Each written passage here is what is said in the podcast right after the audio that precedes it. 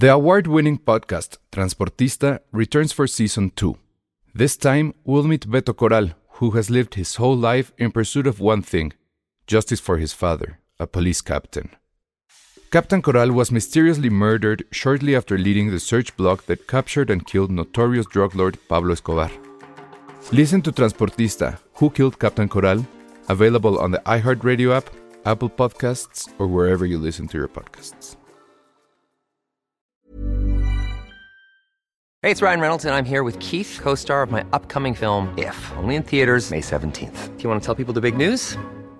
All right, I'll do it. Sign up now and you'll get unlimited for $15 a month in six months of Paramount Plus Essential Plan on us. Mintmobile.com slash switch. Upfront payment of $45 equivalent to $15 per month. Unlimited over 40 gigabytes per month. Face lower speeds. Videos at 480p. Active Mint customers by 531.24 get six months of Paramount Plus Essential Plan. Auto renews after six months. Offer ends May 31st, 2024. Separate Paramount Plus registration required. Terms and conditions apply if rated PG.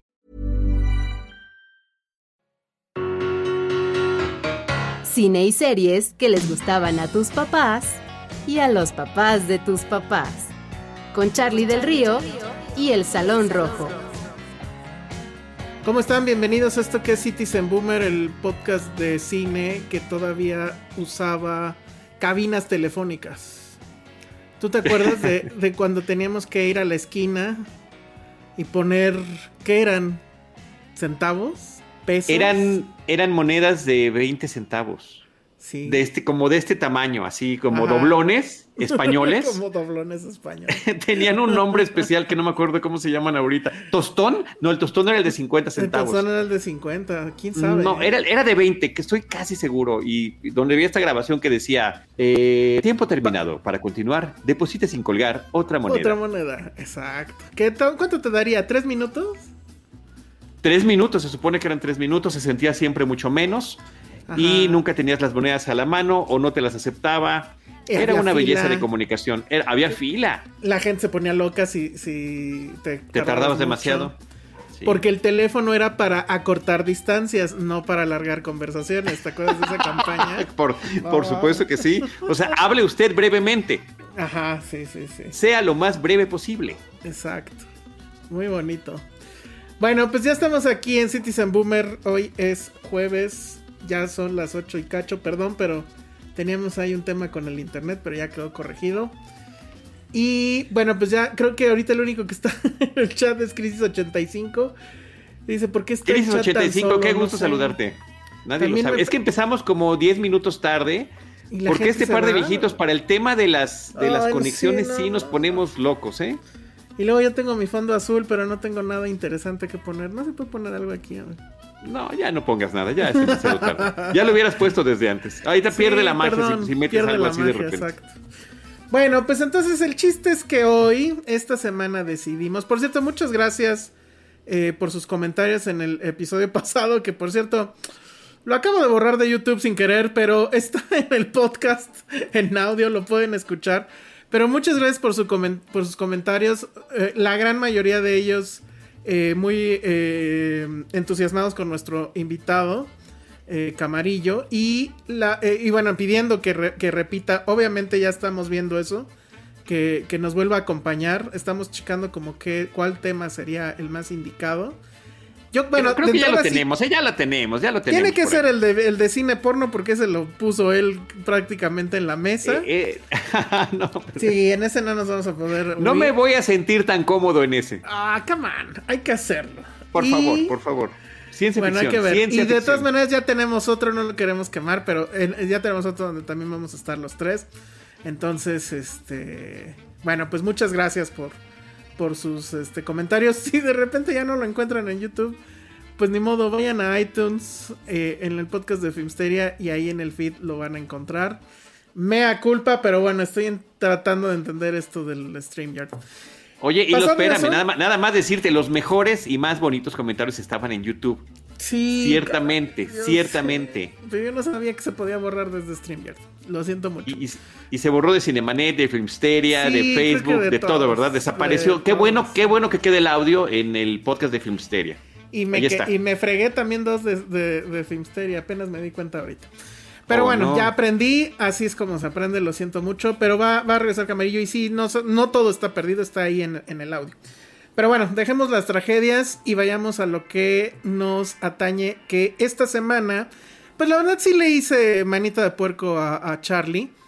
Y, y pues sí, creo que era justo y necesario hablar de una película. Bueno, yo quería hablar de Ghostbusters porque pues ya viene Ghostbusters Afterlife. Al final vamos a tener, bueno, yo voy a comentar ahí un poquito más porque yo ya la pude ver. Pero pues definitivamente sí quería yo hablar de Ghostbusters y entonces dijimos, bueno, ¿qué enfoque le damos? Y creo que el enfoque que le vamos a dar es interesante porque bueno, hace rato que eh, lanzamos el flyer, que dijimos vamos a hablar de Ghostbusters y vamos a hablar también de Groundhog Day, alguien nos dijo, ah bueno, vamos a hablar de Bill Murray. Podría ser. Pero la verdad es que creo que es, no que sea más interesante tal vez, pero creo que no siempre se menciona a eh, Harold Ramis, ¿no? Que en Cazafantasmas él sirvió como guionista y obviamente como protagonista. Él es Egon y todos siempre lo vamos a recordar como Egon, la verdad. Y después él dirige a Bill Murray en una comedia que yo creo que es una de las mejores comedias en la historia del cine, sin, sin problema lo digo así, que además es un humor casi casi metafísico y que ha servido para inspiración de un chorro de películas que también ya tengo ahí una listita y al rato hablaremos de ello. Entonces vamos a hablar de Cazafantasmas y vamos a hablar de Groundhog Day por Harold Ramis. Este, ya, bueno, acá hay el primer chat justo de Chris85 que siempre está con nosotros aquí en el chat. Dice, bueno, para compensar un poco los episodios que, bueno, el episodio que me volé.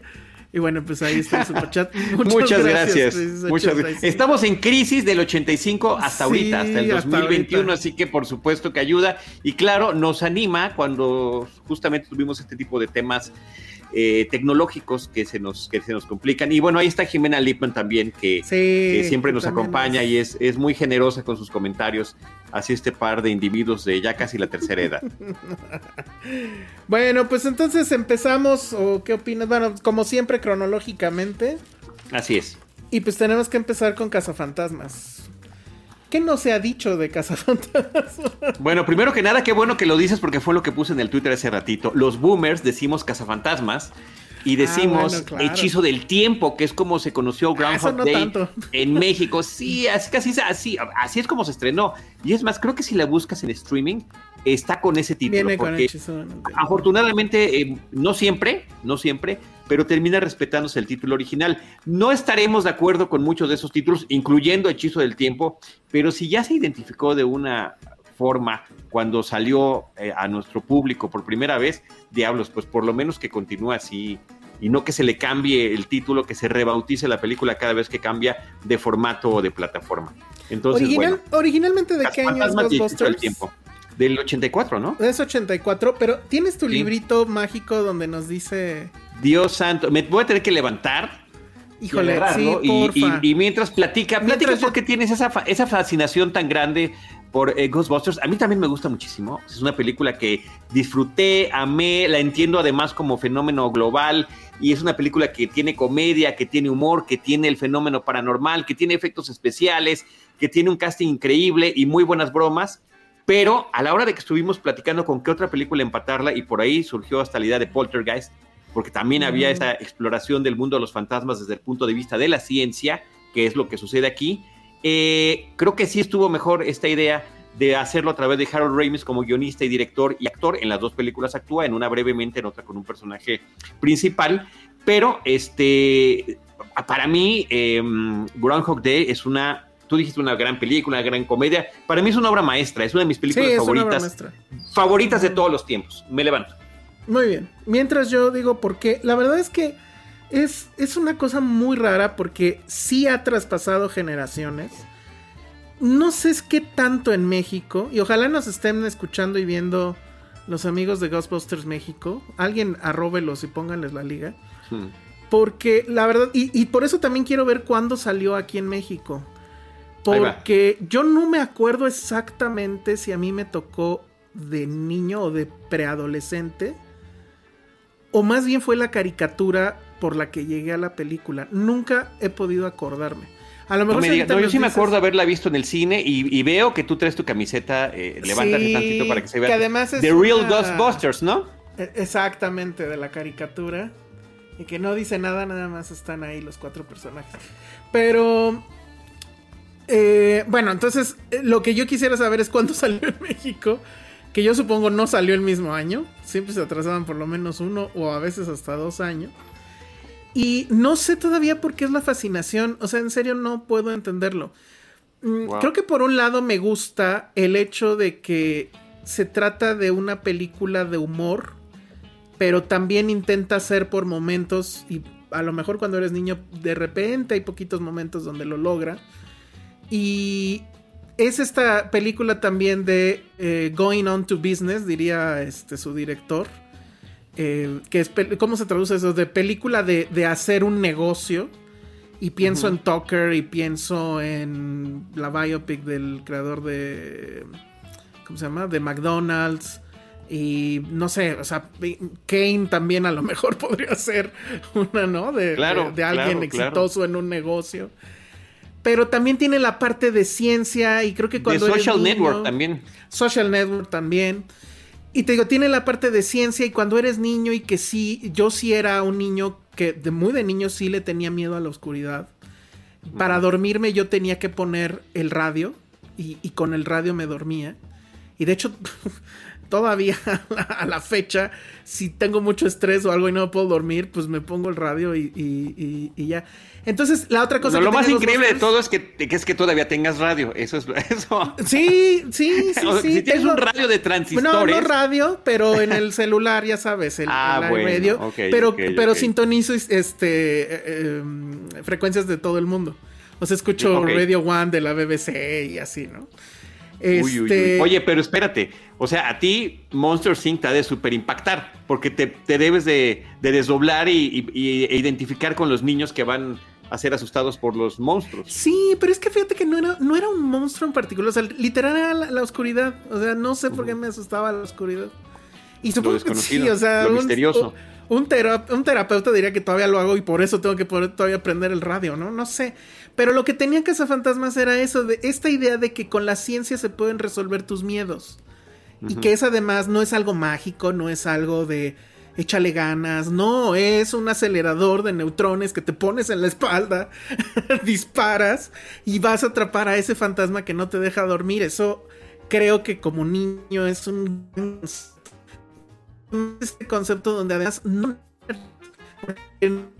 que bueno, Egon y que es el- era el más nerd, pues aún así todos se, se llevaban en la película como si fueran este camaradas eh, de, de algún trabajo súper común. O sea, son como bomberos o son como plomeros, ¿no? O sea, alguien Son gutierritos, llamas- son gutierritos. Ajá, ajá, ajá. ¿No? Y, y- y, ¿O pues ¿Cómo se llaman ahora los gutierritos? Este, godines. pues no sé, son godines, son burócratas. Este, tienen esta mezcla entre que Bill Murray es el, el vendedor de autos, ¿no? O sea, el que te va a estar, el, el que, el que te va a dar la vuelta con, con la pura labia.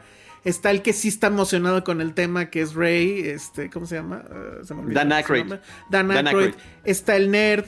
Y está pues el que llegó después, que bueno, ese sí, ahorita vamos a platicar de ese relajo que fue el guion respecto a, a Sedmore, a- al, al- al cuarto Ernie Ghostbuster, Hudson, el personaje de Ernie Ernie Hudson, Hudson. que llegó tardísimo y quién iba a ser Ernie Hudson originalmente, Claro. ¿no? Oye, aquí te tengo tu dato. Te- aquí te tengo tu A dato, ver, perdón. venga, aquí venga, está el libro de la cartelera cinematográfica de María Luisa Amador y Jorge Ayala Blanco de la década de los años 80.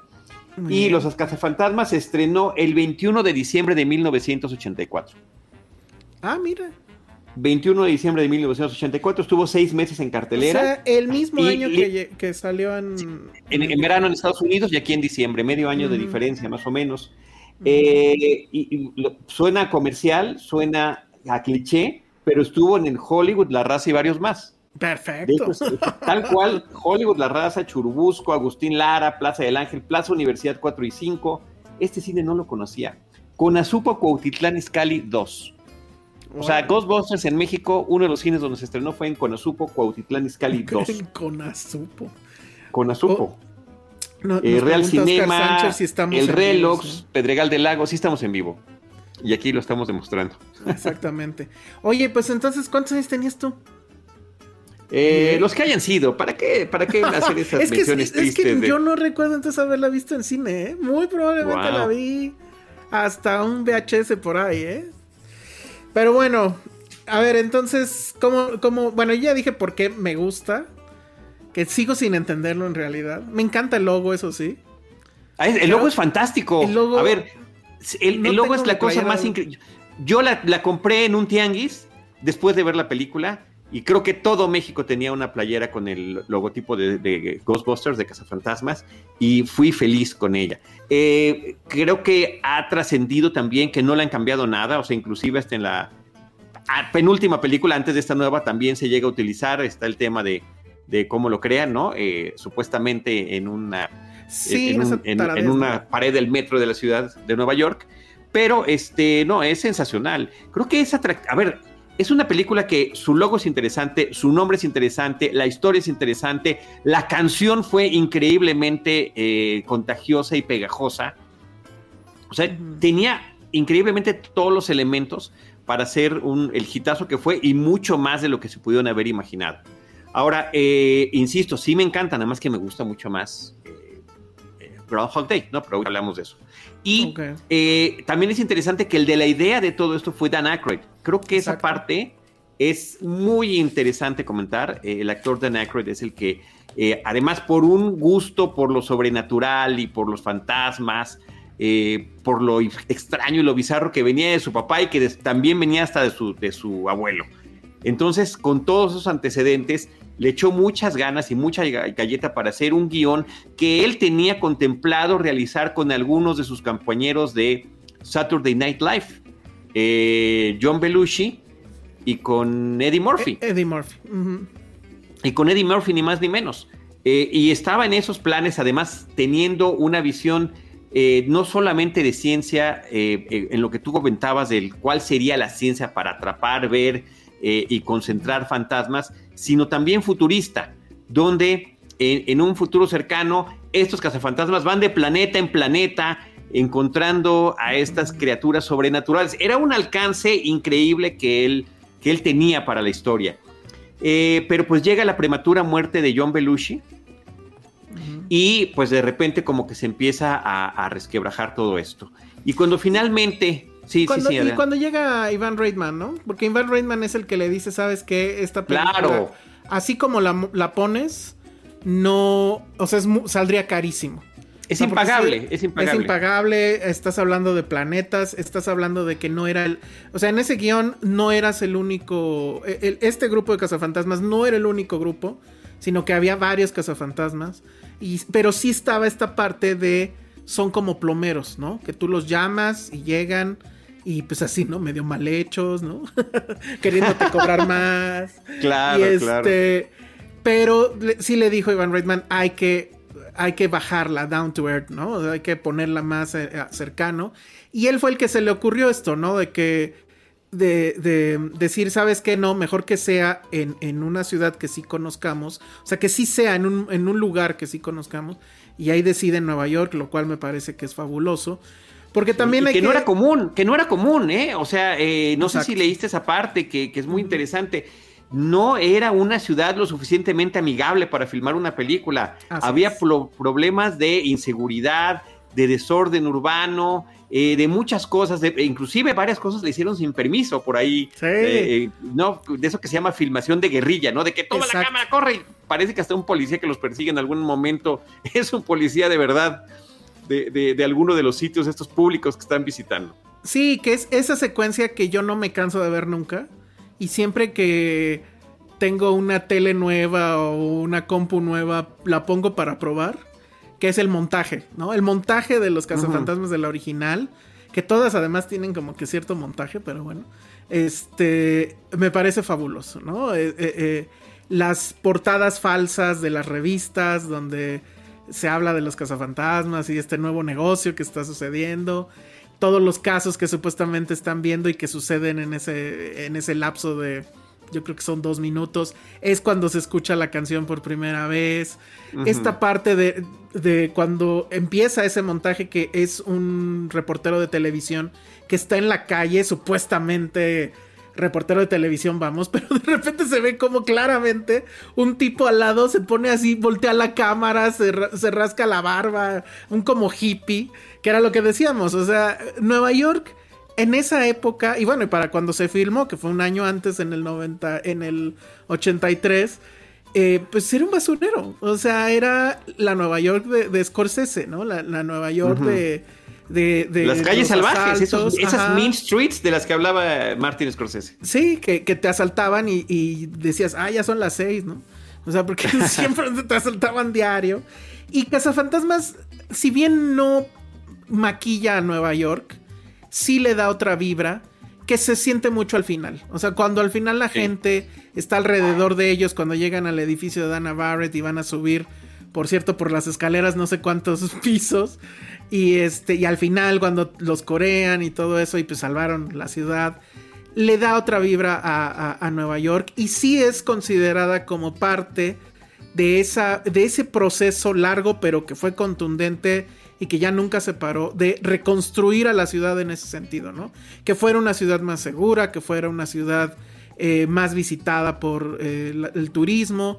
Y que bueno, Giuliani en ese sentido, el, ya muy Sí. de, de capa caída, Giuliani fue uno de los grandes promotores de eso, pero ahí empezó todo. Y efectivamente ese tema de que lo que sucedía en la calle sí fuera en calles reales de Nueva York y por cuestiones de tiempo y de, supongo, de economía, los interiores casi todos están filmados en Los Ángeles, ¿no? O sea, el, Sí. el cuartel de los cazafantasmas todos sabemos dónde está, que es esta... eh, ¿Cómo se llama? Este- Estación de bomberos. Estación de bomberos, cuartel de bomberos que está en Tribeca, que sí es un- una estación de bomberos real y que no tiene el logo arriba, pero sí abajo en el piso está pintado siempre el logo de... Es un logo modificado donde pues se ve el fantasma como bombero, que es increíble. Y, pues, que, es una foto obligada si uno visita por ahí. Exactamente, ya me, fui a, ya me fui a tomar esa foto, me fui a tomar la foto en el edificio de Dana Barrett, ¿no? En el lado este, norte, este, oeste, ya no me acuerdo de, de Central Park. Entonces, esa parte que a mí me parece que siempre ha sido mágica y también por eso ahí también nació mi amor por Nueva York, definitivamente. Eso creo que lo hace muy, muy bien la película. Pero bueno, entonces este, este guion tenía todo eso. Finalmente deciden que va a ser de esta forma y que va a ser ese el estilo. Pero luego, bueno, fue encontrar a quién iba a reemplazar a John Belushi, quién iba a, reemplazar a Eddie Murphy. Eddie Murphy de plano fue un no rotundo porque ya no les iba a alcanzar la lana. Eddie Murphy en ese entonces era lo más hot de lo hot. Ya había pasado, creo que por Saturday Night Live. Eh, y, y cada vez se iba volviendo una cosa más, más grande. Y entonces, bueno, iba a ser imposible. Sí, estaba en la Entonces, cúspide. Ajá, exacto. Entonces, bueno, pues ya está, está Harold, está, llaman ahí a, a Bill Murray y que cuentan que Bill Murray y que dicen que siempre ha sido así, yo no sé si eso será cierto. Él dijo, sí, ok, este, pues aceptó porque además eran amigos todos, ¿no? O sea, es este, Harold Ramis ya lo había, ya había estado con él en Stripes y ya no me acuerdo cómo se llama la otra que creo que también dirigió él. Eh, y con Aykroyd, pues todos los fines de semana estaba en Saturday Night Live con él, entonces todos eran amigos y por eso dijeron ok. Y bueno, y también Evan Reitman ya había dirigido alguna de estas dos, entonces todo quedó en familia. Y pues ya al final recurren, la verdad es que no tengo entendido, no sé exactamente cómo es que llega Ernie Hudson, pero lo que sí sé es que su personaje en la página 8 ya aparecía. Y conforme va avanzando la filmación y van los cambios de guion y bla, bla, bla, 8, 16, no sé qué, hasta la veintitantos lo aventaron. Sí, ese y ha además de sido un repente. tema se- polémico. Sí, muy polémico y además entra como muy de repente, ¿no? De repente ahí está, como, como si fuera un problema, casi, casi un problema de, de edición, de que no sabes por qué llega un nuevo fulano a ser el cuarto cazafantasmas. Es que eh, justamente una de estas partes interesantes de la historia es que como el guion eh, tenía contemplado a Eddie Murphy, estaba ya ese, ese personaje, cuando no logra estar Eddie Murphy, lo que hacen es contratan a Ernie Hudson, pero, pero ya durante el proceso de, de, de, de afina- afinar el guion e inclusive ya durante la filmación empieza a crecer el rol de Bill Murray. Y empiezan entonces paralelamente a cortar las partes que tenía el personaje de Ernie. Él estaba muy emocionado por el papel, inclusive creo que hasta cobró la mitad de lo que normalmente cobraba con tal de estar en la película. Sí, no, bueno, al final de cuentas, hoy en día él sigue siendo una celebridad, aunque su participación haya sido menor. Sí. Sí, sí, eh, y, y, sigue siendo identificado con el personaje y lo siguen eh, deteniendo en la calle, va a convenciones, participa en programas especiales, a donde quieran que lo llamen, él asiste. Pero no fue, por supuesto, lo que se imaginó, ni estaba con la equidad con la que debieron haber estado los otros personajes. Y nada más antes de eso, también mencionar que una de las cosas importantes a la hora de que Ivan Reitman dice, vamos a aterrizar esto, vamos a hacerlo en el, planeta Tierra, en la ciudad de Nueva York, Harold Ramis, tú que has trabajado en otros guiones que conoces esto bien, es un especialista en darle, en tener una idea que ya está preconcebida, aterrizarla y redondearla y pulirla y hacerla mucho más accesible para un público mayor. Y creo que esa es una de sus grandes contribuciones, tanto en esta película como en la que vamos a hablar después de Home Day. Que el gran problema que, que se enfrentaron fue el tiempo. Creo que tenían literal un año para hacerla. Tenían que estrenarla en verano del 90 y, del 90 otra vez, del 84 y todo empezó en un, 12 pues, meses, tal vez 13 meses antes en, sí, sí, 83.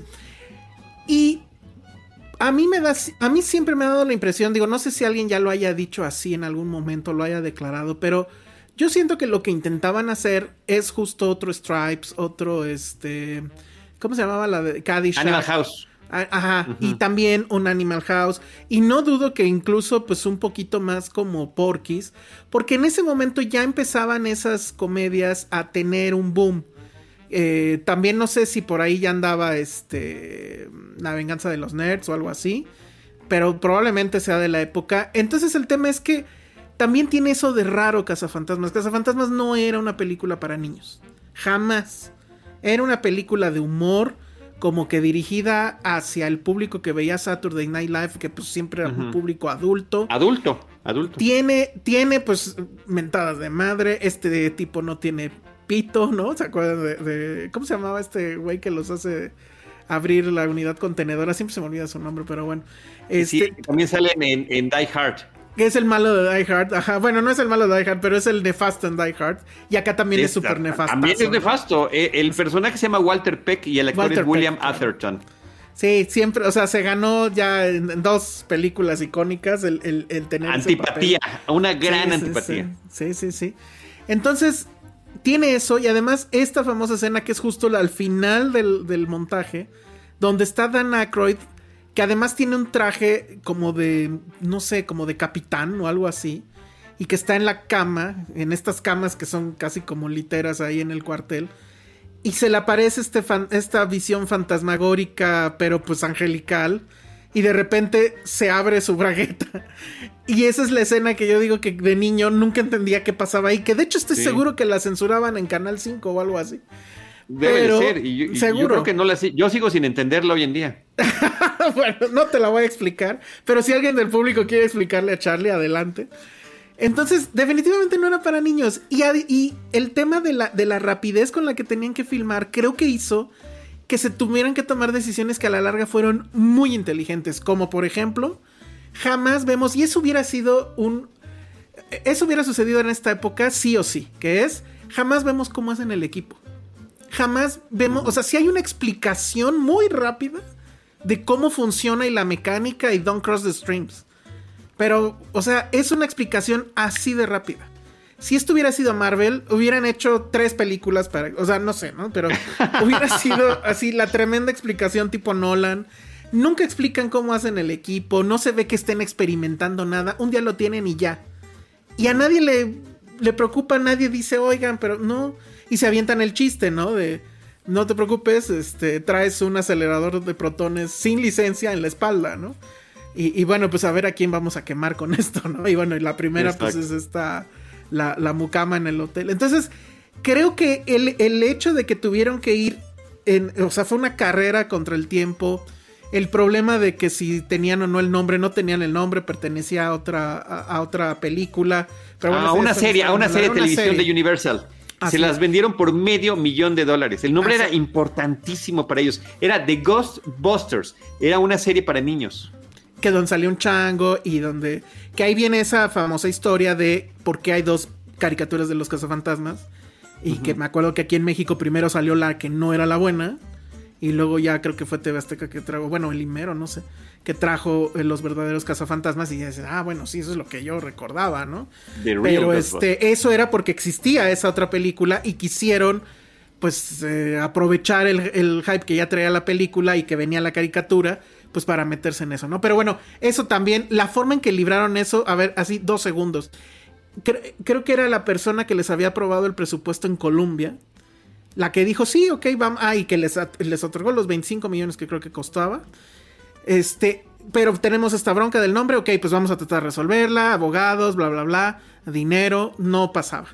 En ese inter, Coca-Cola compra a Colombia y este cuate se va.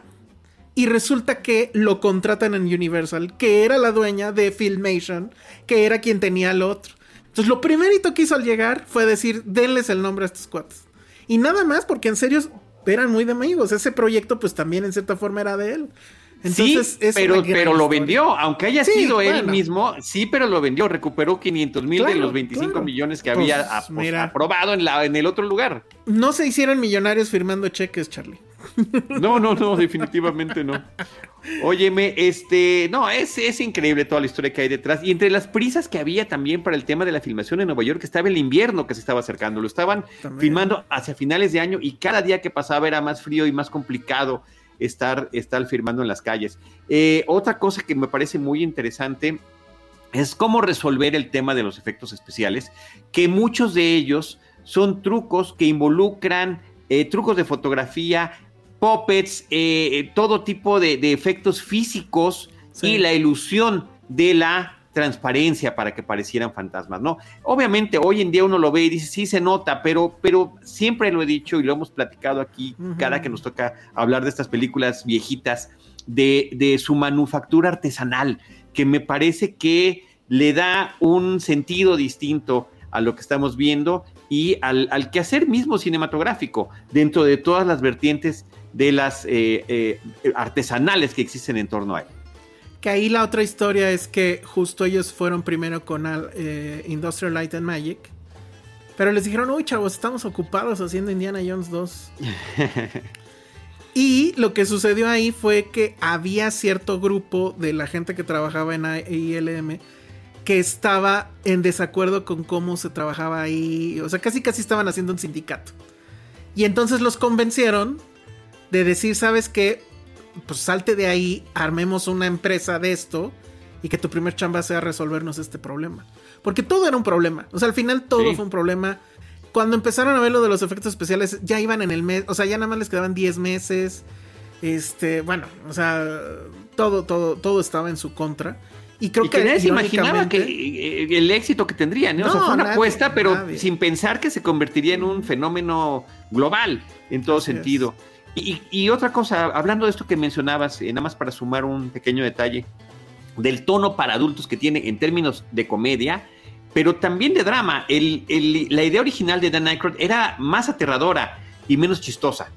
Eh, y creo que también estos filtros que hay desde el estudio, desde otros eh, guionistas que participan, que uno de repente pudiera pensar, están destrozando la obra maestra de fulanito de Menganito, en algunos momentos sí se vuelve un círculo virtuoso que termina como de redondear la idea y hacerla mucho más accesible para una audiencia mayor. Y creo que este es el caso. Y creo que uno de esas aportaciones está con Harold Ramis, sin duda alguna. Sí, me encanta, me encanta su presencia física, eh, eh, el, tono este que, eh, la inflexión de su voz, su propio tamaño y el look que le, consiguió para el personaje que lo encontró de alguna revista de algún de, alguna que yo lo que, yo lo quería copiar pero no me salió. Y en la caricatura que pues lo hicieron todo exagerado aquí se ve. Súper estilizado. Y que ni, y ni siquiera es güero no pero sí, esa, e, esa parte es muy muy padre. Y también ahorita me acordé de otra de otro detalle que es también de cosas que no explicaron pero que a nadie le, le hacen ruido ¿Te has dado cuenta que ellos traen en el traje unos tubos transparentes largos que se les cuelgan del pantalón como si fueran reloj de pachuco? ¿Y eso qué es?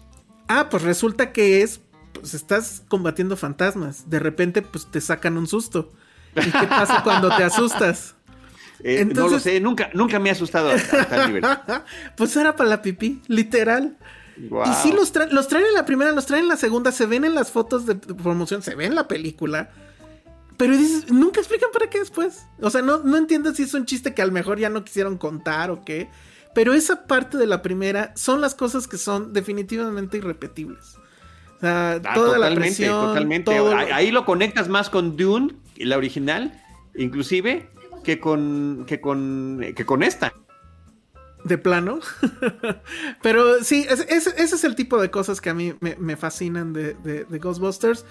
Y bueno, ya para, para acabar y empezar a hablar de Groundhog Day, solamente pues creo que ya no me acuerdo si lo mencioné aquí o lo mencioné en Filmsteria, pero está este, hay dos ensayos sobre, sobre cazafantasmas, búsquenlos en, en la red.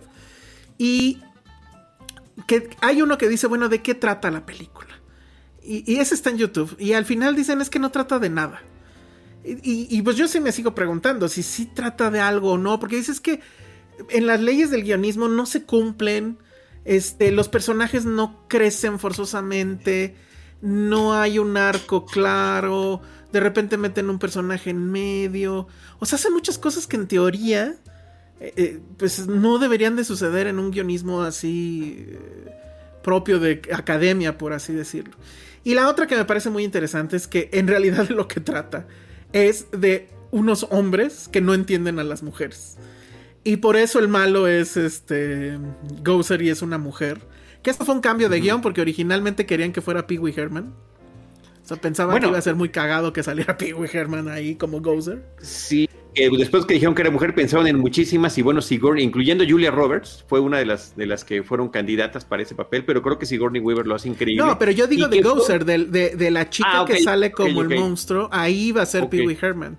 Y esa chica además, pues está, eh, creo que era sueca, una modelo sueca. Y que además se parecía mucho a David Bowie, ¿no? El peinado y así. Pero Claro, pues está el- esa el escena final. el look Ajá, andrógino. exacto. Y está esa escena final donde los cuatro están enfrente de una mujer que no saben cómo controlarla y utilizan estas armas que pues la verdad son bastante fálicas. Entonces dices, ok. Y luego la escena de Bill Murray que está con Sigourney Weaver poseída, pero súper sexy y súper sexual. Y que tampoco sabe qué hacer con ella. Él está al, al lado de la cama, ella está literalmente volando y no sabe qué hacer con ella. A pesar, a pesar de que, de que él había insistido de- una manera muy intensa, este, y que hay muchísimo machismo en la película ahí, mucha manipulación. también, eh, también, sí. Comodísima hoy en día. Eh, pero bueno, eh, lo que yo quería decir con lo de Sigourney Weaver, confundiéndome ahorita con lo que estabas eh, comentando, es que justamente este tema de la posesión, al parecer, también fue una idea que aporta Sigourney y Ujú. que eh, termina funcionando muy bien para la historia. De hecho, ella aporta la idea de que se, que se convierte en perro, ¿no? En estos, en, en- en los perros de Gozer.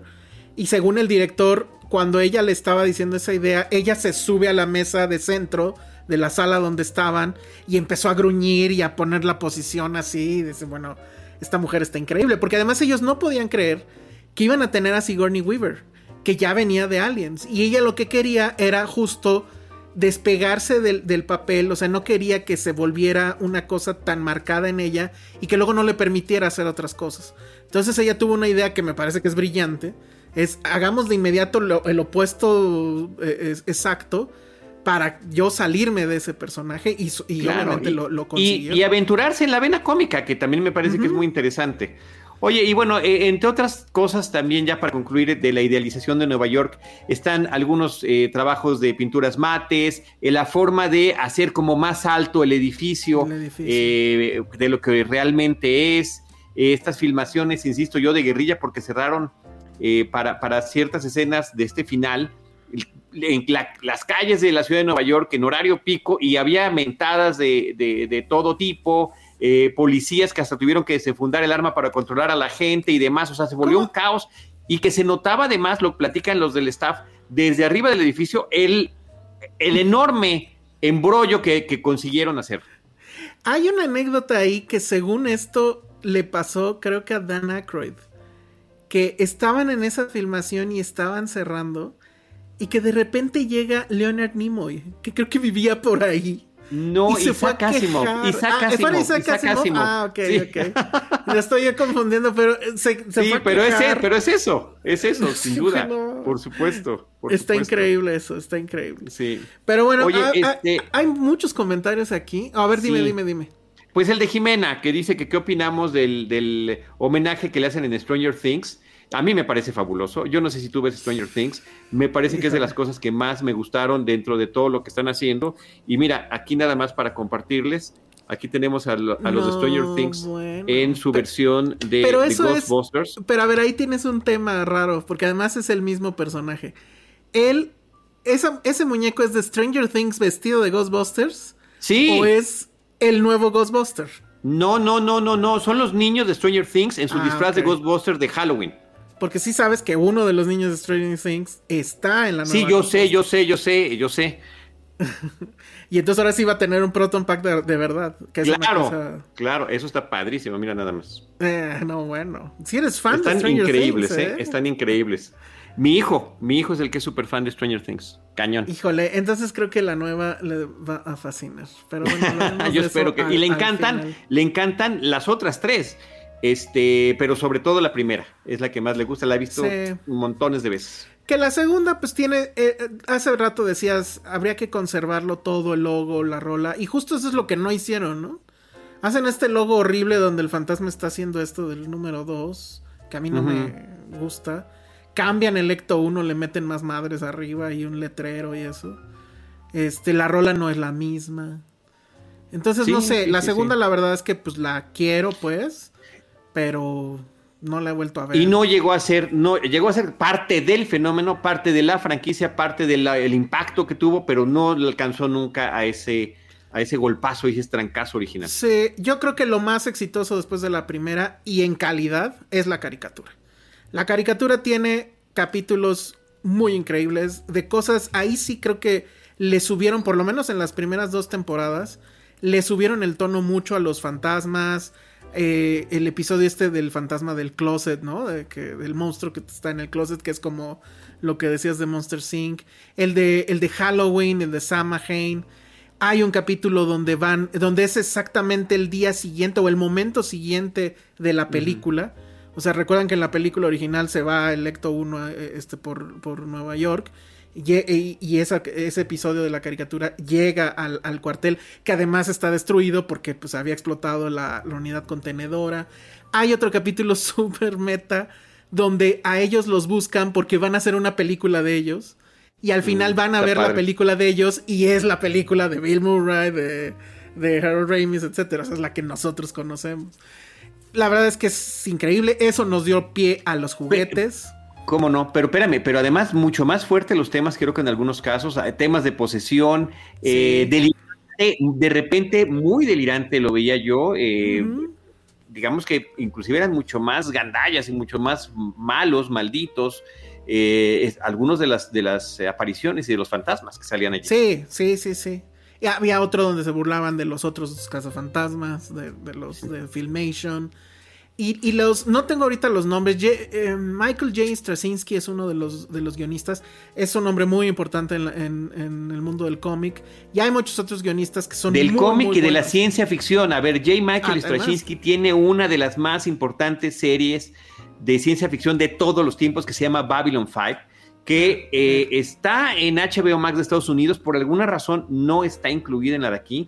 Es, es una serie que con sus cinco temporadas tiene un arco dramático increíble con una diversidad de personajes que además toman algunos actores y también guionistas de Star Trek, o sea, está muy vinculada y le debe muchísimo a Star Trek, pero logra crear su propio universo y es verdaderamente fantástico. Es una de mis series favoritas de todos los tiempos y J. Michael Straczynski la, eh, la, la- la arropó de principio a fin con sus guiones, con sus personajes y con los arcos que creaba para las historias. Y los De hecho, creo que los mejores episodios de, de Cazafantasmas, por lo menos de las dos primeras temporadas, eran de él.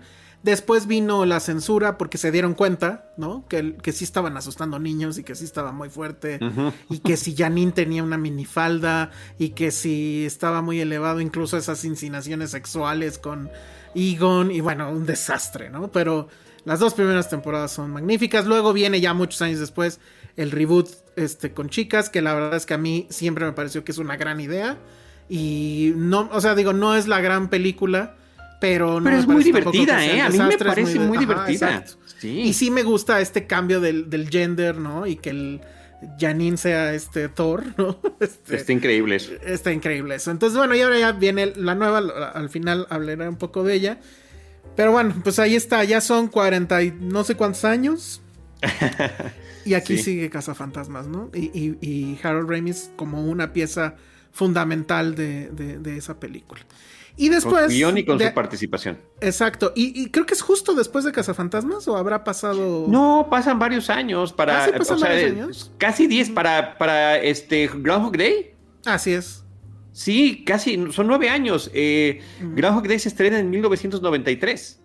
Mm, mira que esa es película dirigida y guionizada, o, bueno, con el guion este, escrito por Harold Ramis. ¿Y quién era el otro individuo? ¿Lo tienes por ahí? Danny Rubin. Danny Rubin es el guionista original. Danny Rubin es el que trae la historia. Em, que además hay varias entrevistas ahí que pueden encontrarse en YouTube muy interesantes con él, porque el concepto que traía era, igual que el de Dan Aykroyd, extraordinariamente ambicioso. Él empieza además pensando en cuestiones, como decías tú hace ratito, metafísicas, eh, sobre la inmortalidad. ¿Qué pasaría con un ser inmortal? ¿Qué tanto podría aprender una persona egocéntrica a partir de la inmortalidad? ¿Podría cambiar su forma de ser o no? Y al estar tratando de ver cómo trabajar el guion, dice, no, pues es que está cañón el paso de las décadas, de los años, de los siglos, eh, qué dificultad, qué tal si empieza a repetir el mismo día. Eh, la película además empezaba con su voz en off contando lo que estaba viviendo, ya en, ya en pleno loop, ¿no? En pleno bucle temporal, eh, y, después regresaba para ver qué es lo que había pasado. Y se supone que estaba ahí, creo que hasta miles de años, se ha atrapado en este mismo día. Entonces, bueno, llega con este guion eh, al estudio eh, y, y, finalmente le dicen, pues tenemos que, no, necesitamos hacer un chorro de anotaciones. El propio estudio le da una guía para que reescribe el guion un par de veces y ya hacia el final justo antes de filmar es cuando traen a Harold Ramis, que otra vez más, a pulir y a encerar ese guion, eh, a súper aterrizarlo. Sí, como, como, Karate Kid, como Karate, Kid, Tal cual. Y este, y, pues lo, lo hace, vuelvo a repetir la palabra, mucho más accesible, mucho más divertido. Eh, este tema que tenía y que lo trabaja tanto en Ghostbusters como en esta Harold Ramis en su guion, eh, que, es una película que además dirige en el caso de, de Groundhog Day, eh, pues son los pequeños diálogos, eh, la, pequeña broma que hay entre cada momento y cada interacción que tienen los personajes que creo que sigue funcionando a la perfección. Y eso es, eso es lo que él, lo que él trae, amén de la dirección y de un armado, a ver, no es una gran fotografía, no es una gran edición, pero, creo que... No, edición creo que sí. Increíble, increíble sí para contarla, pues. Exacto, la estructura que depende totalmente de la edición está muy... Es, impecable. En la forma en cómo va cambiando el personaje. Que ahí hay una anécdota que supuestamente Bill Murray le decía a Harold Ramis. O sea, Harold Ramis le explicaba, ¿no? Mira, ahorita estás en este punto donde pasa tal y tal. Y que, y que Bill Murray le decía, no, no, no, no. ¿Quieres a. ¿Cómo se llamaba su, personaje? Se me olvidó ahorita. Eh, este, Phil Connors. Ajá. ¿Feel good o feel bad? O sea, ¿el bueno o el malo? ¿Cuál quieres? Y ese te hago. Y ya, así se la llevaba, ¿no? Pero la verdad es que, o sea, mientras más veces ves esta película, que además es de esas películas que las puedes ver N veces, sí te pones a pensar eso de cómo lo hicieron, si todas las escenas, por ejemplo, esta escena que se repite siempre de cuando se despierta, o sea, un día completo agarraron y hicieron esas. O cuando entra a la, cafetería. Y luego el control de llevar eso. En un. Bueno, 90 ya había computadoras, tal vez. Y, hay, y, hay, una. Y hay una transformación física. O sea, no es nada más. O sea, está perfectamente impecable en las primeras. Dueño de las circunstancias. Ególatra y narcisista al máximo. A una evolución donde va de la desesperación que llega a ser suicida que, es impresionante. O sea, la película, a pesar de ser una comedia, tiene momentos increíblemente oscuros eh, en torno al personaje principal y a la vivencia que está teniendo. Amén de el cómo resolver el aburrimiento en este limbo donde se encuentra el personaje. O sea, eh, creo que es una cinta que, dependiendo de cómo la veas, le puedes dar infinidad de lecturas. Y la elección de Bill Murray terminó siendo muy acertada. Eh, igual ¿Será hubo su un mejor montón- película? Yo creo que sí, ¿no? Pues yo creo que, a ver, lo que él mismo ha señalado es que esa película para él es un punto de inflexión en su quehacer como intérprete, como actor. Por, por lo que significó, a pesar de que era el feel good o feel bad, no, o sea, realmente sí eh, eh, arropado, a pesar de que tuvieron pleitos, eh, Sí, Harold Ramis y él tremendos en la filmación, eh, sí es una película que termina cambiándolo y enviándolo también a otros eh, tipo de películas, ya no únicamente dentro del tema de la comedia, eh, digamos, comercial o mucho más sencilla. Entonces es un punto importantísimo de su trayectoria. Eh, posiblemente para mí sí sea su mejor película. Habría que pensar también en todo lo que Es ha que, bueno, obviamente está. con Anderson. está. No, deja tú eso, con esta Sofía, este, Lost in Sí, Translation. este, perdidos, Lost in Relation, Y- perdidos en Ajá, y la otra, la de. Ay, donde va a buscar a sus novias pasadas, ¿cómo se llamaba? Broken Flowers, creo. Eh, que- con Jarmusch. Eh, La, Y- y- la evolución y este de, otro de- Sí, y hasta donde lo nominan al Oscar recientemente, ya de viejito. Sí, Entonces, bueno, sí. eh, Ahorita ya está más viejito. Sí, ya está más, ya está más, ya está más. ya. Oye, pero nada más un tema, porque esto, esto viene Sí. a colación. Entre los actores que querían para interpretar el personaje principal estaba Tom Hanks. Eh, Sí. Era como el ideal, inclusive de, del guionista, de Danny Rubin, eh, y también del estudio. Y, de- y decía Danny Rubin, Danny Rubin no quería que su guion fuera eh, minimizado a través de la comedia, escogiendo un comediante, él quería que fuera un actor dramático y, y se, y no lo logró y terminó siendo Bill Murray, pero él mismo admite que fue una gran elección. Porque este, eh, Bill Murray, por ejemplo, para esta escena en la que se topa con el gordito cuando sale de la habitación la primera vez y que lo, lo zarandea y lo avienta, hey, tú pork chops, ¿no? O sea, marrano, ¿qué estás haciendo aquí? De repente le dijo, esto es como muy fuerte, ¿no? Y dice, no te preocupes. Este, Bill Murray tiene la forma de hacerlo agresivo y simpático al mismo tiempo. Exacto. No sabemos cómo, cómo logra hacerlo, Tom pero le Hanks sale. no tiene eso. No, y, y espérame, y Tom Hanks se encuentra a Harold Ramis años después y le dice qué bueno que no fui yo, porque la gente normalmente me tiene ya identificados en papeles de buena persona y quedaría muy claro cuál iba a ser la evolución del personaje. La estaríamos anunciando desde el arranque de la película. Con Bill Murray no sabes a dónde vas a ir. Exacto. No, es Se increíble. puede quedar en un, en un tipejo toda la película y, y- y pudo haber pasado, pues, en términos del personaje, no del actor. Cita- citando Zombieland, es Bill fucking Murray. Exactamente. Sí, esa, esa parte es muy padre. También está lo de Phil Connor. Phil Connor, que el, el Ah, sí, vendedor con de, Ned. de seguro. Sí, Ajá. Ned Ryerson. Había, había otra eh, eh, giro en el guion, o bueno, otra versión del guion, donde supuestamente él estaba también atrapado en, en el loop.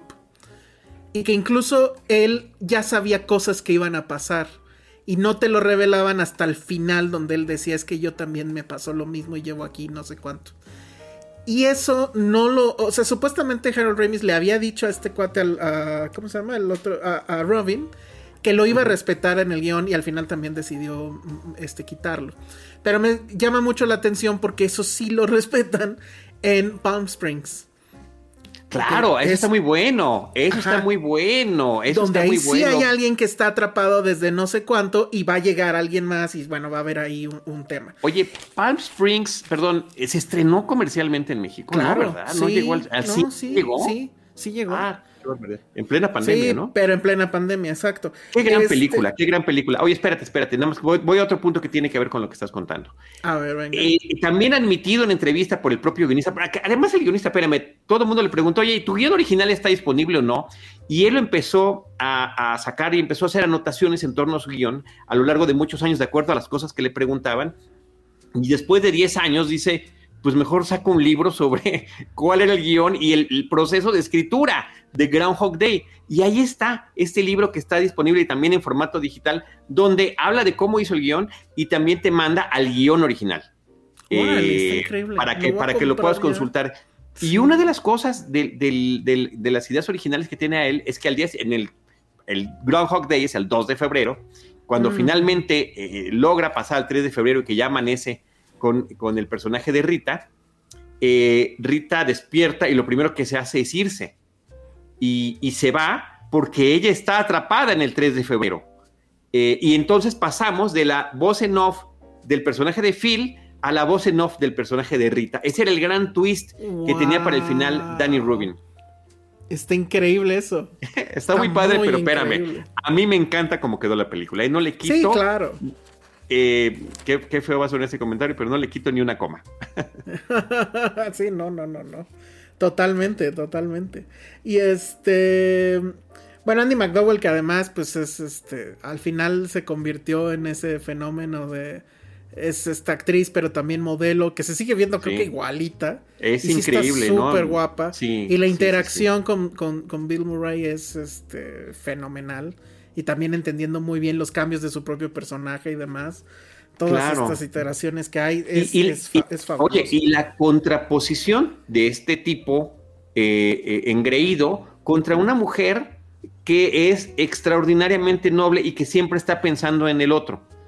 y cómo tiene que pasar él una evolución similar para que al final la mujer de la que estaba enamorada o de la que se enamoró en este proceso, porque ni le llamó la atención cuando la conoció, ni le estuvo persiguiendo desde el principio. Creo que eso es importante mencionarlo. Sí, hay de parte del personaje de Phil una suerte de enamoramiento a partir de la repetición de los días que está teniendo con ella, aunque él hubiera querido también que se convirtiera en una conquista. Pero sí logra. Por eso también es una comedia romántica. Es una comedia romántica, pero, y, y también quería mencionar eso, sí elude de maneras increíbles el, lo cursi.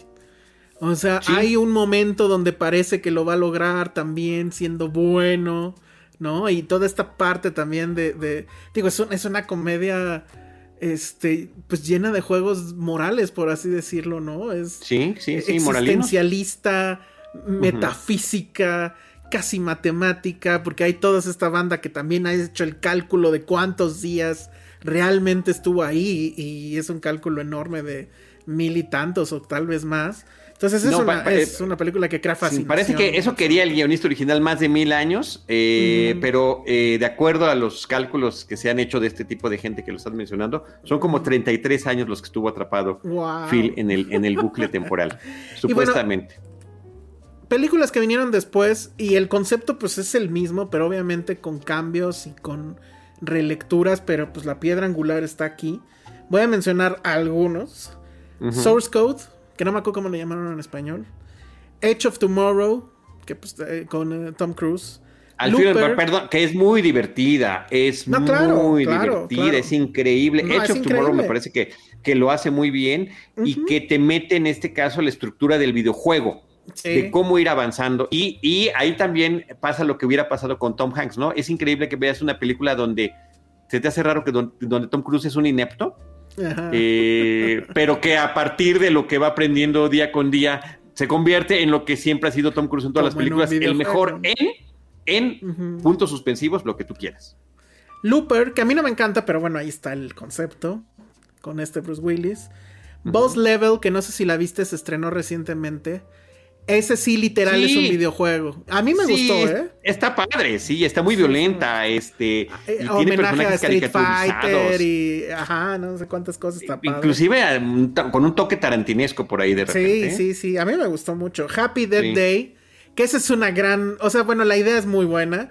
Llevemos el, tema, este, el Día de la Marmota a. El asesino serial. Ajá. Asesino serial. No sé si poner en la lista, tú dirás, o el público que me diga, una mexicana, el incidente de Isaac Svan. En cierta forma. Sí, pues, puede ser, ¿cómo no? Claro que sí, claro que sí. Corre Lola, corre. De acuerdo. Aunque, aquí son nada más tres días o, tres reboots. Palm Springs, que ya la, la, la Padrísima también. Y no sé también si ya estoy tensando demasiado la liga, pero creo que, pues sí. 50 First Days. Dates, perdón. Sí, hoy lo pensé, hoy la volví a ver, este Groundhog Day, y hoy pensé en 50 First Days, que es una suerte de em, adaptación muy particular para, para, tratar de, convencer a alguien de lo mismo, ¿no? Todos los días. Eh, y, bueno, y que en, cierta forma la meto. su vida Oye, y, hay una, hay una muy reciente que está en Amazon, Tiny Little Things, ay, no me acuerdo, The, Map of Tiny Little Things, creo que se llama. No la he visto, ¿es serio? De adolescentes y sí está bonita, ¿eh? De verdad que sí me gustó. Eh, vale la pena, vale la pena, la meto, la meto en la lista. ¿Es película o es serie? Es película, es película. Ah, ok. Es película. Bueno, y Russian Doll, que es serie. Este, ah, también, claro, esa me faltó. Que, también está muy padre. la verdad. Ahora, te voy a decir qué te faltó. Porque tú estás dando por sentado, eh, querido el Salón Rojo, o Elsa, como le gusta llamarte a la gente, que, que, a partir de Groundhog Day empieza este boom. Y sí, estoy de acuerdo que empieza el boom, más no la idea. La idea ya había sido explorada previamente desde la dimensión desconocida en al menos dos episodios. Ah, a ver, venga, eso, y uno de ellos es de un individuo que eh, está condenado a muerte y está viviendo su último día y está tratando de convencer a todos los que están a su alrededor que, en el momento en el que muera otra vez se va a repetir todo. Y si no me equivoco, ahí lo, curioso era que eh, los mismos personajes tenían diferente rol cada que él estaba volviendo a vivir el día pero todos se, comportaban exactamente igual. Y en el otro es de la Segunda Guerra Mundial, de un, barco que es atacado por el submarino británico y que es hundido y lo que viven estas personas en los últimos momentos. Pero lo que en realidad sucede es que quienes lo están viviendo son los del submarino en una especie de castigo para saber lo que ocasionaron. Repetir al infinito el daño que infligieron en, otro barco. Y bueno, este, muchas series de ciencia ficción han utilizado también la premisa pre-Groundhog Day, incluyendo Star Trek, por supuesto. En Star Trek The Next Generation hay un, un, episodio que se llama Causa y Efecto, Causa and Effect, donde en cada que te vas al comercial el Enterprise explota. Entonces, eh, y regresas del comercial y empiezas desde el principio donde los personajes poco a poco dicen, empiezan a tener esta suerte de déjà vu, o sea, ¿qué, es esto, no? ¿Qué es esto y cómo lo podemos detener? Eh, The X-Files también lo realizó, eh, la nueva versión de, Twilight Zone también tiene un episodio que no es remake, simplemente es el tema de la idea. Em, Fringe también tiene un episodio eh, de Loop, Doctor Who, o sea, es un tema que la ciencia ficción ha arropado muy bien, principalmente a través de la televisión pero efectivamente, la forma en la que lo conceptualizó Rubin y que lo afinó y dirigió Harold Ramis, me parece que nos entrega un paquete distinto de reflexión, de eh, mucha gente ha vinculado la película a temas de budismo o de, de judaísmo. Eh, de manera muy certera. Hay gente, hay profesores universitarios que dan clases eh, ¿no? con el ejemplo de esta película.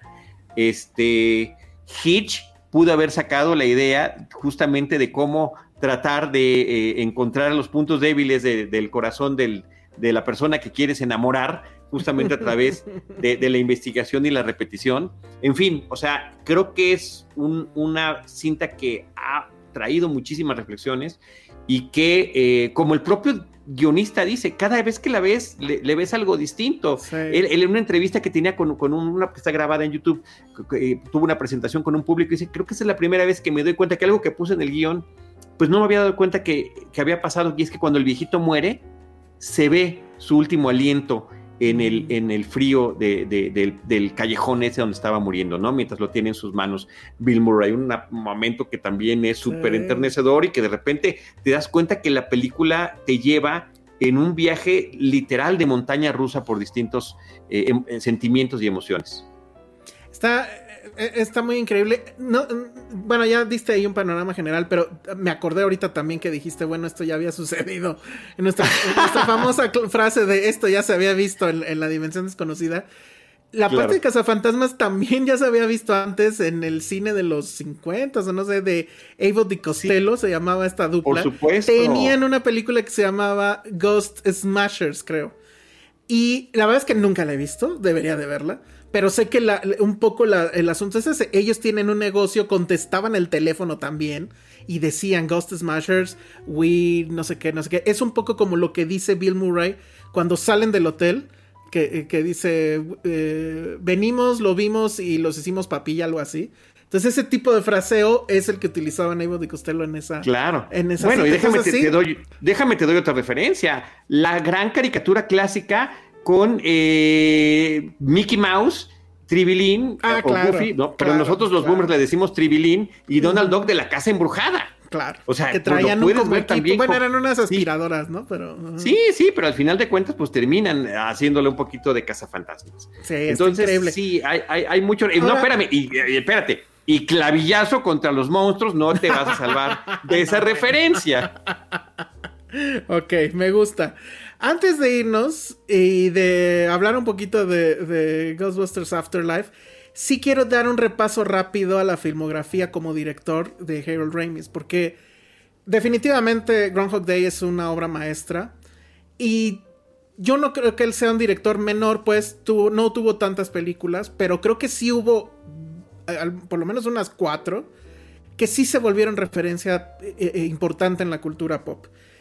Él dirige Caddyshack, él dirige National Lampoon's Vacation, que en cierta forma pues, son como de este género, ¿no? De humor juvenil, raunchy, etc. Después hace Groundhog Day. Después hace Multiplicity, no sé si te acuerdas de esa con... Sí, este sí, con, eh, Michael Keaton. Michael Keaton. Luego él hace Analyze This, que pues esa creo que se volvió también referente y pues ahí están los sopranos, ¿no? Este, esta idea del, matón que va. El psicólogo, ¿no? Con su psicólogo, sí, claro, del mafioso con su psicólogo.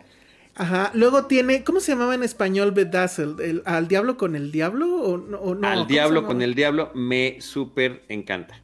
Es increíble esa película. Es, es, Soy alérgico a los crustáceos. sí, estoy hablando español. Español. Es fantástico. Y es un remake, es un remake de. Y es un remake, además, también. De una película francesa, si no me equivoco. Pero esta, esta versión light es divertidísima. no pudieron haber encontrado a mejor actriz para interpretar al, demonio, la mayor tentación que uno se pudiera imaginar, encarnada por Elizabeth Hurley, y que también tiene su dosis de Groundhog Day. La forma en el que él está viendo que, ¿no? Y es la maldición del, del genio, ¿no? Te dan lo que quieres, pero tiene un twist, o sea, eh, por ejemplo, cuando es, es increíblemente alto, grande y donde tiene la cosa más enorme que podría haber soñado, pues es un tonto, ¿no? O cuando se vuelve sofisticado, guapo, eh, eh, interesante, ups, pero es gay. Entonces, eh, y digo, digo, pero porque su personaje pues estaba enamorado de una chica y esta era la razón por la que había hecho el pacto con el demonio. No a querer cancelar, por favor. sí, por favor. no, es, una gran película, la acabo de ver. Es fantástica, es, fantástica. fantástica.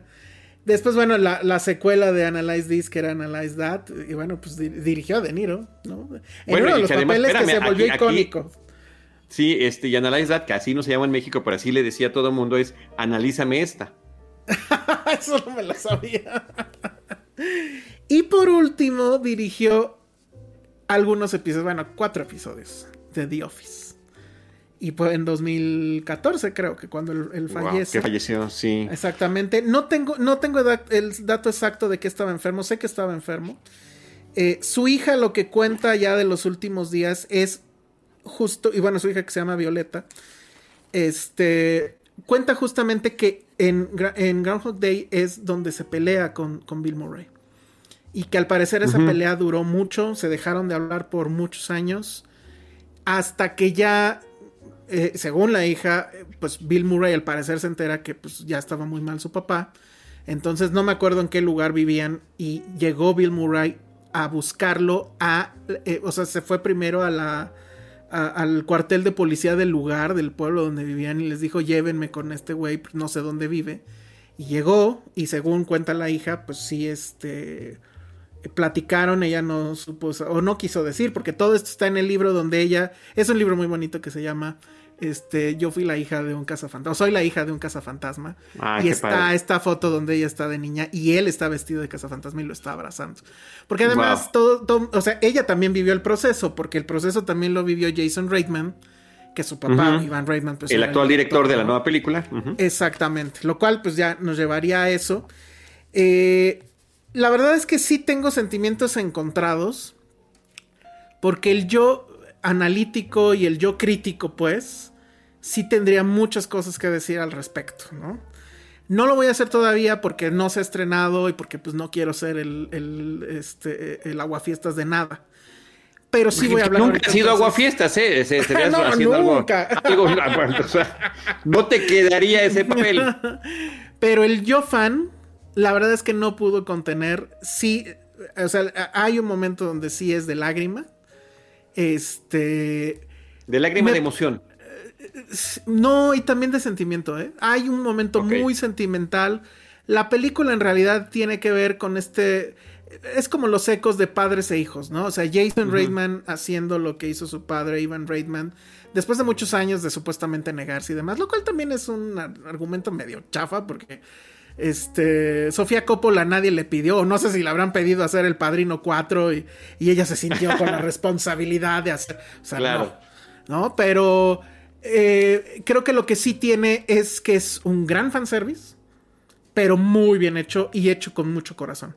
O sea, quienes hayan visto la primera Casa Fantasma, bueno, todo, porque creo que sí tiene referencias a todo, pero principalmente quien haya visto 40 veces la primera, como seguramente yo lo he hecho o más, van a detectar referencias desde el primer segundo de la película, cues musicales, efectos de audio. Eh, y bueno, lo que no me gusta definitivamente, y no, no, me gusta ni al mi crítico ni al, ni al yo fan, es este tema de que pues sí, Nueva York no está. Y sí siento que... ¿De pues, qué, perdón? Nueva York no está. Está muy en la onda Stranger Things porque sucede en un pueblito. Que eso es interesante porque justo acababa, estaba yo ojeando mi... No, no tengo aquí. Ah, bueno, ahorita se los muestro. Eh, mi Biblia de, de Cazafantasmas, que es un libro, ahorita se los voy a enseñar. Y recordaba que hija, este, Dan Aykroyd decía que justamente él, sus, sus ancestros tal cual, eran muy, o sea, sus papás también, eran muy adeptos al asunto del espiritismo y demás. Y que ellos tenían efectivamente una granja donde hacían estas sesiones espiritistas o algo por el estilo. Y bueno, hay una granja involucrada en, la, en, Ghostbusters Afterlife. Entonces dije, ah, capaz que hasta desde ahí lo vienen las, bueno, referencias. Y, y, yo no sé dónde sea, pero eh, eh, justamente para la reescritura del guion de, de Ghostbusters se refugiaron en una propiedad de Dan Aykroyd, en un pueblo no sé cuál, que no sé si sea este mismo, por ejemplo. No creo. Donde, se haga o no esta conexión, pero sí se refugiaron en una casa de él que estaba en un poblado X eh, para trabajar eh, en paralelo Harold Ramis y Dan Aykroyd eh, reescribiéndose, cambiándose ideas y demás. y sí fue como un encierro con todo y sus familias. Con la hija, exacto, la hija narra parte de eso también y mm, dice que sí, sí hubo por ahí algo de marihuana. o sea, que sí hubo sesiones de. Ajá. Y que ella recuerda las, las famosas estos vlogs amarillos, ¿no? Que no sé por qué, como que siempre se hacen para los drafts y eso. Y ella recuerda a su papá, este, escribiendo así como loco y gritando ideas con este Ivan Reitman. Y bueno, pues es, una, una cosa muy bonita. A ver, voy a salir tantito de cuadro para mostrarles este. Que creo que sí es la. A ver, ahí, ahí se Está padrísimo. Eh, eh, este sí siento que es se ve este, perfecto. La, Biblia. Eh, se llama The Ultimate Visual History, Forward de Dan Aykroyd, introducción de Ivan Reitman y escrito por Daniel Wallace. Y bueno, pues tiene, creo que incluso sí también habla de la caricatura y demás, pero pues sí tiene fotos. Ay, ya le di ahí un llegue al micrófono, pero bueno, ahí se puede ver, por ejemplo, el, equipo. Que pues también ha habido muchos, bueno, ha habido cambios un cuanto tanto sutiles para el equipo de la, de la nueva película. Este Trae muchas, muchas fotos, pues hasta entonces inédita el, equipo de la segunda, ¿no? Este, etcétera. O sea, sí está muy bueno. De aquí es donde viene eso de que para qué servía el tubito ese transparente en el, en, el traje, que era para la pipí. Eso está bueno. Y, ¿qué más? Este, me gusta también que hay un cambio en el, en, en Ghostbusters.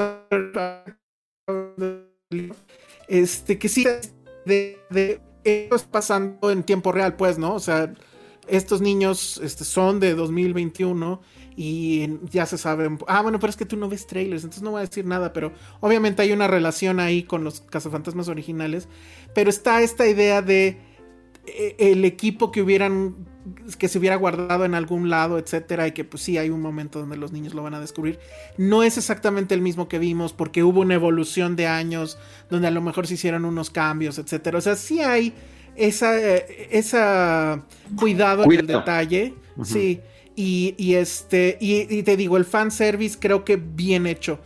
A mí ya al final la verdad es que caí totalmente. Me da mucho y sí, obviamente vamos, creo que deberíamos de comentarlo en futuras emisiones ya que la hayas visto, porque sí tengo curiosidad de saber si yo soy un curso incorregible o si tú también, por lo menos, ojito Remy tuviste este cuando veas esta película. Porque... Yo, yo soy cursi de antemano, te lo, te lo digo, así ah, que voy preparado. Me, da miedo, ¿eh? Me da miedo estar cayendo a lo mejor en algo, no sé, fácil o no. En eso que se llama madurez, ¿no? En eso que se llama madurez. En eso que se llama madurez. Donde te puedes ya sin tanto sin tanto eh, juicio a ti mismo relacionar con tus propios sentimientos. Acéptalo, acéptalo, es parte de la edad, es parte Pero, de la por ejemplo, justo el otro día pues, tuve que salir, que pues no he salido todavía, este, me he estado guardando, no he salido tanto. Pero bueno, tuve que salir y tuve que recorrer este, las calles de la ciudad y vi que hay muchos espectaculares de Ghostbusters Afterlife y me emocionó un friego ver el logo enorme. Creo que hay uno en Patriotismo, por ejemplo. Vayan a verlo.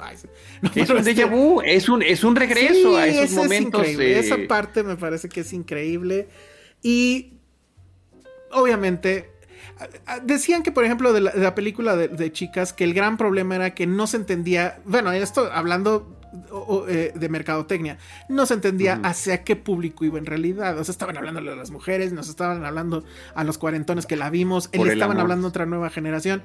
A lo mejor desde el punto de vista de cine, eso no debería de importarnos. Pero no, de ninguna manera. están hablando a todos. Aquí sí, aquí sí, la verdad, sí es obvio que le están hablando a una nueva generación que quieren que se suba al tren y yo creo que si esto tiene éxito, vamos a ver evidentemente muchas más cosas de... Bueno, a ver, y, y, está esta conexión que no fue, no es ningún accidente el, gran éxito de Stranger Things, el homenaje que Stranger Things hace a la película y que escojan a uno de esos actores para que esté en la película, por favor. O sea, dos más dos son cuatro, ¿no? Eso está fríamente calculado. Y perdón, pero este chavito lo ha hecho muy bien en las cosas en las que ha participado, ¿eh? No solamente. está bien. En, no solamente en Stranger Things. Así que, está bien. Pues Yo no me enamoré de ninguno, ni, ni créeme que no voy a comprar ninguno de los monitos de ellos. pero. Este, sí pasó eso conmigo. Creo que me emocioné mucho, ¿eh? Entonces, este. Sí, te emocionaste tanto que se congeló la imagen. Ah, bueno, entonces está bien, porque igual dije un spoiler. Oigan, este. Ya para irnos, si quieres, este. Charlie, leer algunos de los comentarios, porque ahora sí. Empezó esto casi vacío y ahorita hay un buen de comentarios que se acumularon. Entonces, este. Voy a intentar, este. Mm, leer algunos. Ah, bueno, dice, preguntan que si es correo, supongo que se refería a correcto, correcto, correcto. Que Dan Aykroyd estaba filmando un documental de aliens y lo callaron los hombres de negro. Ay, güey. Esa no me la sé. Me suena como teoría de la conspiración. Me suena teoría de la conspiración. Enrique Acosta dice que sobre esa época en Nueva York, la serie de The Deuce en HBO, sí, es uno de los grandes retratos de esa eh, Nueva York. Y está padrísimo ese documental, ¿eh? Qué padre está. No, pero era serie, ¿no? No, no, no. yo, ¿sabes qué? Estoy, sí estoy pensando en, ¿Sabes qué? Me acordé la serie esta de Martin Scorsese que está platicando con. Eh, recordando justamente cómo era el Nueva York de aquella época, ¿no? A través de estos recorridos. Sí, sí. no, esa es, otra distinta. Dice. Oscar Sánchez, qué viejo estoy de niño, jugaba con mis amigos a los cazafantasmas. Nuestro equipo de protón era botellas de chupifrut llenas de agua y el fantasma era un vecino con un peluche atado a un cordón. Está increíble. Me hubiera gustado jugar contigo, Oscar. ¿Por qué no vivías en Lomas de Plateros, que es donde no yo eres, No eres fan de cazafantasmas si no hiciste tu equipo. Dime qué hiciste tu equipo. No, nos quedamos en el, en el proyecto, mis hermanos y yo. ¿En serio? Y siempre, y siempre culpamos a uno. A la fecha, en el chat de los hermanos, somos tres, yo soy el mayor. A la fecha seguimos culpando a Mauricio de que nunca lo llevó a cabo porque él nos prometió que nos iba a hacer. Nos iba a hacer dos cosas. Nos iba a hacer los disfraces de los cazafantasmas y nos iba a hacer el castillo de Grayskull. Este ahorita ya el castillo de Grayskull ya, ya está a la venta muy recientemente y ya se lo compró al menor, que es el que lo quería. Ahí ya ah, se ya este se, se, pudo reponer, pero el de los el traje nos lo debe todavía. Tú sí hiciste el tuyo. Yo hice el mío, pero de cartón. O sea, era puro cardboard. De, algunas cajas, este, le puse algo para, ya no me acuerdo qué, para podérmelo poner así, y también el, arma, ¿no? Este, igual con puro cartón, pero sí se colgaba, logré que que hicieras esto y se colgara atrás y... ah, eso está increíble. Mira, Después con, perdóname rápido, con la famosa y bonita Fayuca, que llegaba a la plaza de, o sea, al, mercado ambulante que estaba cerca de la casa, Un día un señor tuvo a bien traer un chorro de cosas de cazafantasmas y entonces me volví loco porque esas cosas no se veían en los tiempos antes del Tratado de Libre Comercio y ya tuve el equipo original y la este, trampa que estaba increíble porque, o sea, o sea, la trampa es así el carrito, ya saben, ¿no? Entonces lo aventabas y tenía el cable este para poderle pisar y que abriera. Y sí abría. ¿Y cómo lo hacía? Ah, pues el, el pedal era una bomba de hule que pues, presionabas, aventaba aire y se abrían las puertas. Me parecía una solución increíble. Fabuloso, fabuloso. fui muy feliz fabuloso, fabuloso. Oye, a mí me tocó, me tocó ir al set de Stranger Things por parte de Cine Premier, que la verdad que estuvo increíble la experiencia. Y entre las cosas que nos mostraron estaban justamente los props y en los props estaban, además de las bicicletas y todas las cosas de época que consiguieron, estaban los, eh, los backpacks de los chavitos. Y la idea es que se vieran hechos en casa. Que se ah, vieran padres, pero que se vieran hechos en casa y estaban, eran cajas de cereal de la época pintados y con masking tape, ¿no? Eh, bien bonito la, la, manufactura y el detalle que le metieron a eso me pareció fabuloso. Y bueno, mi hijo, te digo que desde chico ha sido muy fan de la, de la, de la película. Eh, pero pues él sí ya le tocó disfraz comprado, ¿no? Que compras el disfraz y viene el, el jumper completo y la solución del backpack también es muy bonito porque es inflable. Entonces, este, es fácil de transportar y lo inflas y pues ya lo tienes con todo y también y la parte del arma. Está increíble esto. Luego nos pregunta Ismael Morelos, ¿por qué sale Ron Jeremy en Ghostbusters? Que ese es un buen dato.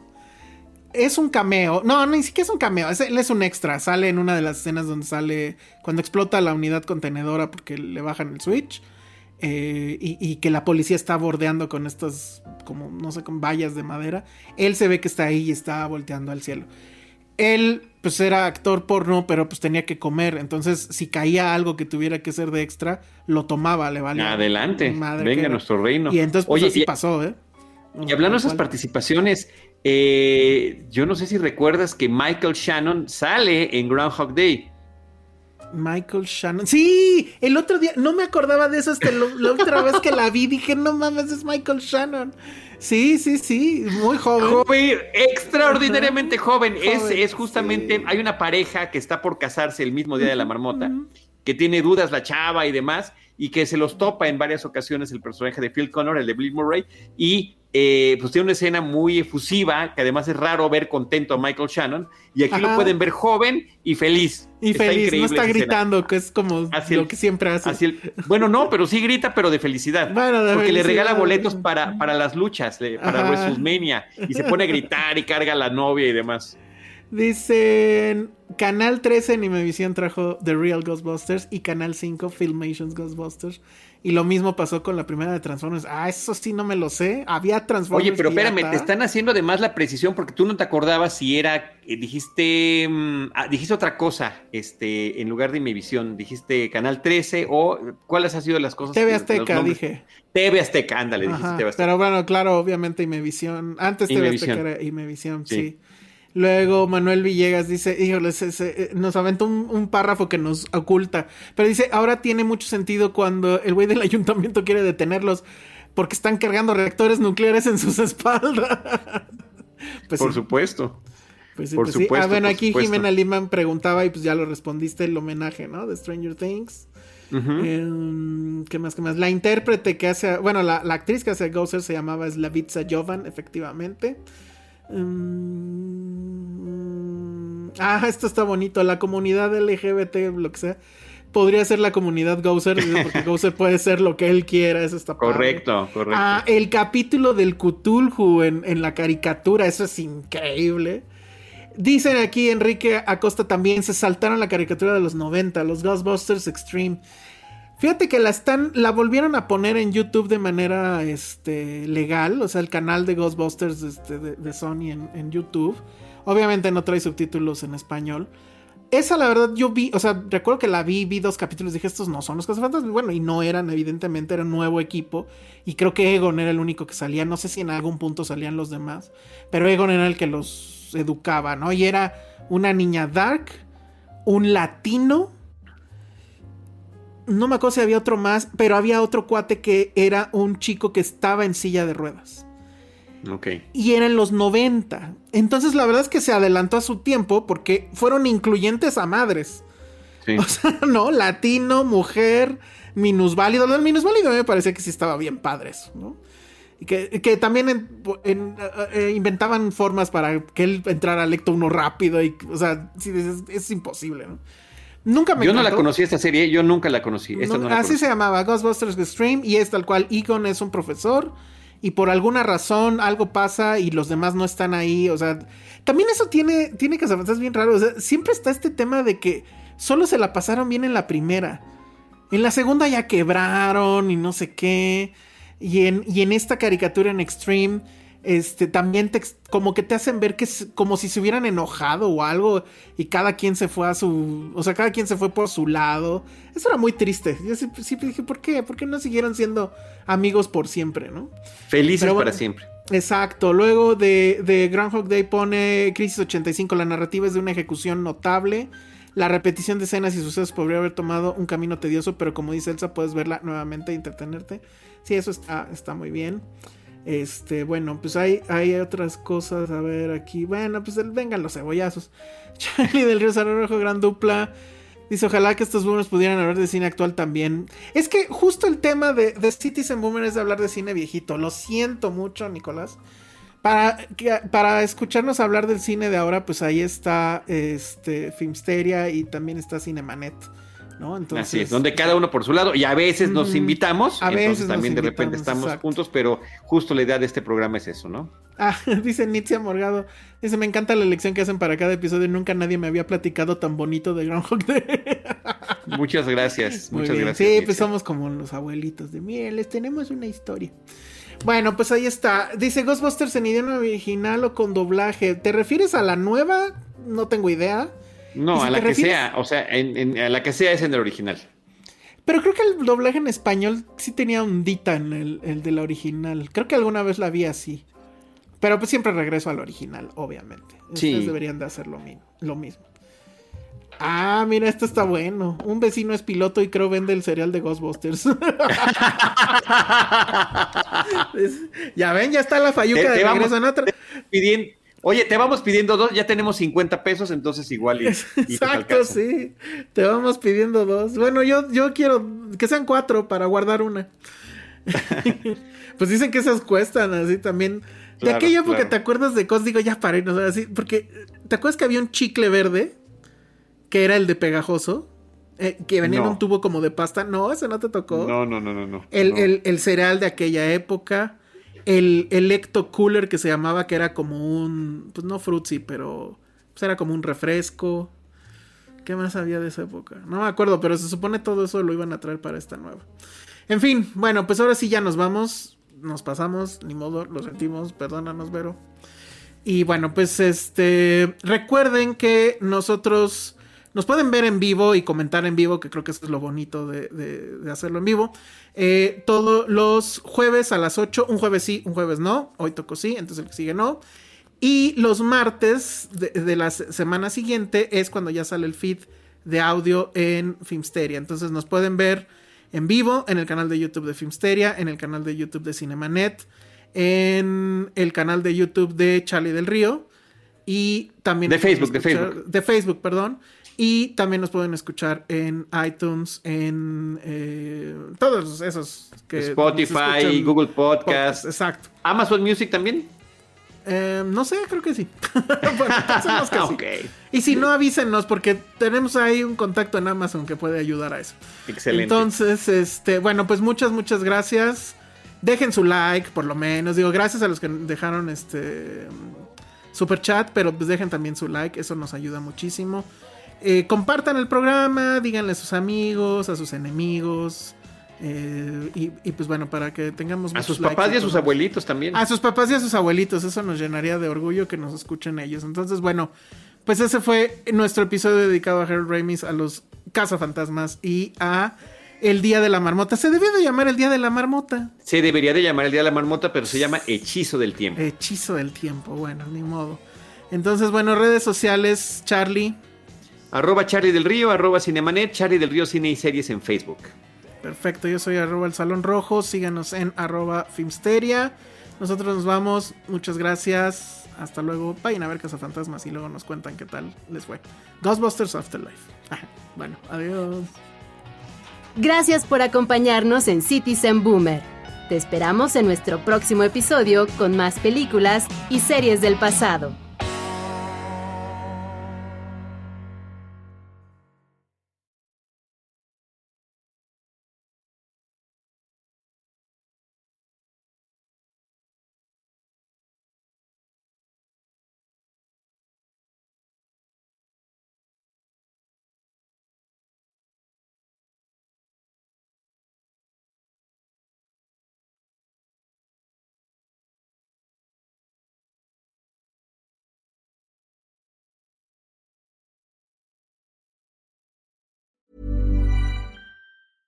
Mom deserves the best, and there's no better place to shop for Mother's Day than Whole Foods Market. They're your destination for unbeatable savings, from premium gifts to show-stopping flowers and irresistible desserts. Start by saving 33% with Prime on all body care and candles. Then get a 15-stem bunch of tulips for just $9.99 each with Prime. Round out Mom's menu with festive rosé, irresistible berry chantilly cake, and more special treats. Come celebrate Mother's Day at Whole Foods Market.